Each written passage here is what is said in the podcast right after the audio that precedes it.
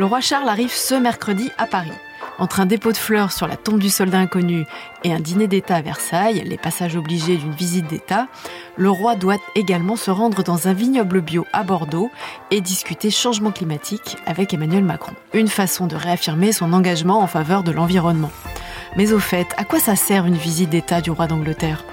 Je suis Magali Rangin, chef du service culture et people de bfmtv.com et vous écoutez le podcast royal, le podcast des têtes couronnées.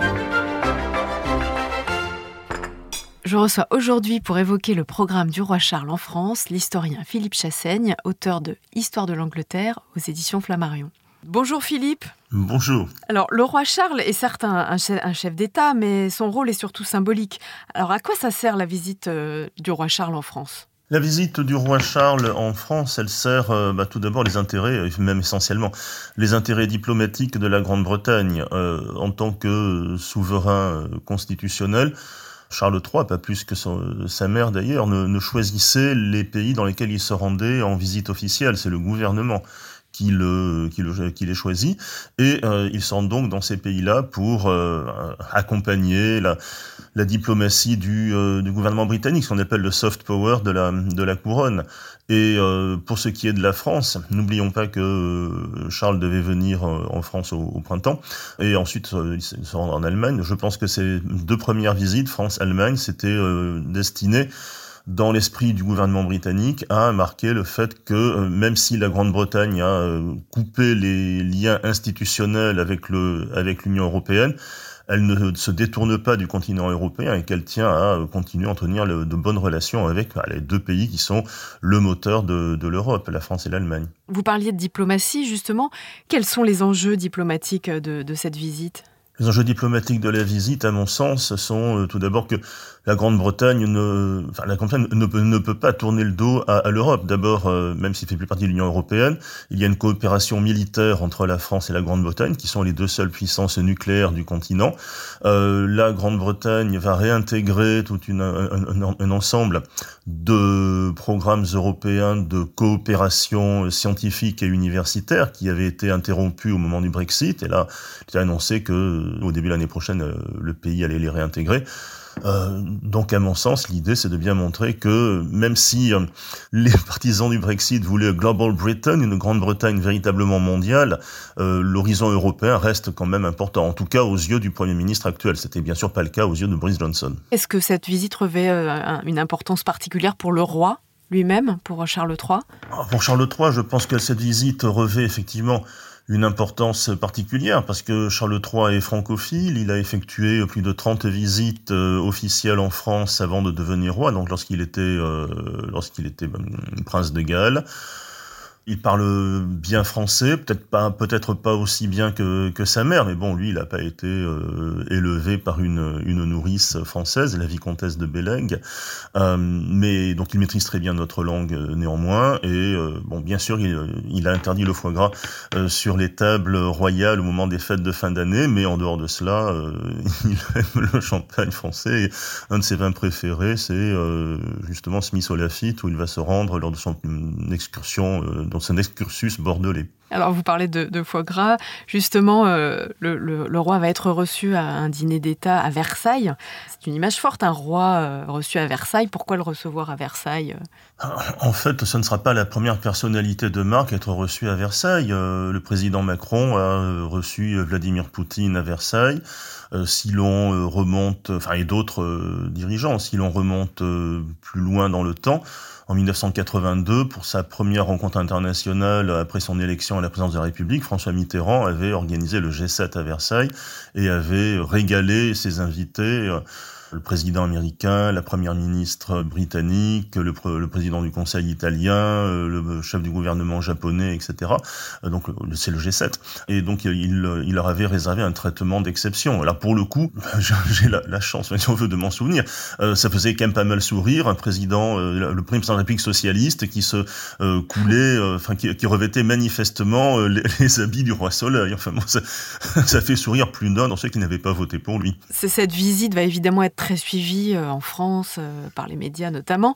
Est-ce que, les Britanniques euh, s'intéressent beaucoup aux visites de leur, roi à l'étranger?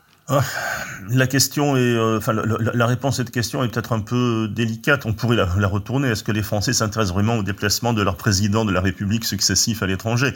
Euh, Je crois qu'il y a euh, chez le Britannique moyen, un Mr Average, comme on dit en, anglais, il y a un intérêt assez limité pour ce qui ne concerne pas sa vie, sa vie quotidienne. il faut bien voir que actuellement, les Britanniques sont même confrontés à une crise économique en termes d'inflation, etc., qui est plus prononcée encore que la nôtre. Donc, je ne suis pas absolument certain que cette visite de Charles III soit un centre d'intérêt majeur. Les médias en parleront bien sûr, mais je ne suis pas certain non plus que les visites de la reine Elisabeth II à l'étranger avaient toutes passionné les Britanniques. Le roi, euh, j'imagine qu'il n'a pas lui-même choisi euh, toutes ces visites, mais on, sent quand même qu'il veut montrer euh, à, travers les différentes étapes de son voyage qu'il a quelque chose à transmettre, un message. on sait par exemple qu'il va à Bordeaux aller à la rencontre de personnes touchées par les incendies de 2022, qu'il va, comme vous le disiez, visiter un vignoble qui, qui se trouve être biologique. Qu'est-ce qu'il veut montrer euh, à travers ces étapes? Ah, euh, bon, déjà le fait qu'il arrive à Bordeaux en train et non pas en avion, même si le, Camilla et lui repartiront euh, pour la Grande-Bretagne en avion, euh, montre, enfin c'est un autre élément qui atteste de sa conscience écologique. C'est quelque chose qu'il a affirmé très tôt, hein, dès les années 1970. Donc vous voyez, ça fait quand même 50 ans, enfin 5 décennies. et ses préoccupations pour l'environnement, bah oui, donc aller voir les restes des incendies de de l'été dernier à Landiras notamment, dans la forêt des Landes c'est aussi une façon de, montrer que voilà, il n'y a pas qu'en Angleterre qui s'intéresse aux questions écologiques, il va euh, il veut voir aussi ce qui se passe dans d'autres pays. Et c'est la même chose pour le château Smith euh, au Lafitte, qui effectivement est un, grand cru de, de, de Pessac-Léognan euh, qui est passé en, biologique. Mais bon, là, lorsque le prince Charles était venu en 1977 à Bordeaux, il s'était rendu, il avait rendu visite dans un grand château du Médoc, je crois que c'était Lafitte Rothschild, me semble-t-il. Je pense qu'il y a aussi l'intérêt euh, qu'il peut avoir pour euh, cet aspect de la culture française. Et est-ce qu'on est qu'on peut dire qu'il a une approche plus, euh, plus politique que la reine Elisabeth des visites d'État? On sait, enfin, notamment quand il était à Berlin, son, discours a été très salué, son discours au, Bundestag a été très salué. certains ont même dit que la reine Elisabeth n'aurait jamais fait un tel discours. Est-ce qu'il est a une approche plus politique? C'est ce que nous disions, enfin ce que je vous disais au début. Dans le cadre de ces visites d'État, la marge de manœuvre du souverain est quand même assez limitée. Donc euh, le souverain ne va pas prononcer un discours qui n'a pas été euh, relu et validé par euh, le par le, ministère des Affaires étrangères et par, le Premier ministre.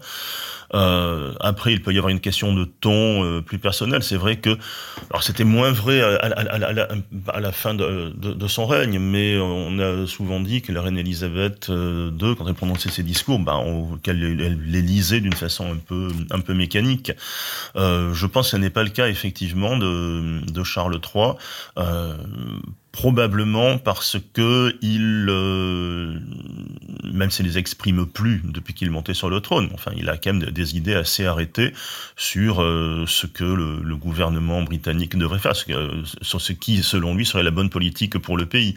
Euh, lorsqu'il était prince de Galles, il passait son temps à envoyer des, envoyer des mémorandums, des notes hein, aux différents ministres, leur indiquant ce qui pensait être bon pour le pays. alors ça agaçait ou ça, ça pouvait prêter à sourire, mais bon, maintenant il ne, il ne le fait plus, mais je pense que ça permet, oui, c'est ça qui permet sans doute d'incarner davantage les, les, discours. Discours qui sont quand même, encore une fois, euh, largement rédigés par le, gouvernement. Alors, la, reine, je ne sais pas si c'était écrit ou si c'était elle, euh, avait évoqué en, en 92, euh, en parlant de la culture anglo-saxonne et de la culture latine, les ingrédients d'une sauce salade qui n'allaient pas l'un sans l'autre. Qu'est-ce qu'il en est aujourd'hui de la relation franco-britannique et de l'héritage de la fameuse entente cordiale? Bah, À mon sens, le, enfin bon, l'expression euh, le salade, en fait, c'est la traduction en français d'une expression anglaise assez courante, oil and vinegar. Euh, donc l'huile et le vinaigre ne se mélangent pas, mais on peut faire de sauce salade sans. Euh, à un autre moment, Elisabeth II avait dit nous conduisons des, des, côtés différents de la route, mais nous allons dans la même direction, pour insister sur le fait que la France et la Grande-Bretagne avaient des, partagé des valeurs communes. Vous savez, c'est toujours la même chose. En Angleterre, il y a le French bashing qui est populaire. En, en France, il y a le, le fait de se moquer, enfin l'English bashing, si vous voulez, se moquer des Anglais. Oui, l'entente cordiale, c'est vraiment été le, grand moment qui a marqué le, un renversement complet dans la diplomatie franco-britannique. En 1898, les deux pays étaient à, deux doigts de se faire la guerre. En 1904, six ans plus tard, ils résolvent leur rivalité coloniale. ils combattent ensemble pendant la Première Guerre mondiale.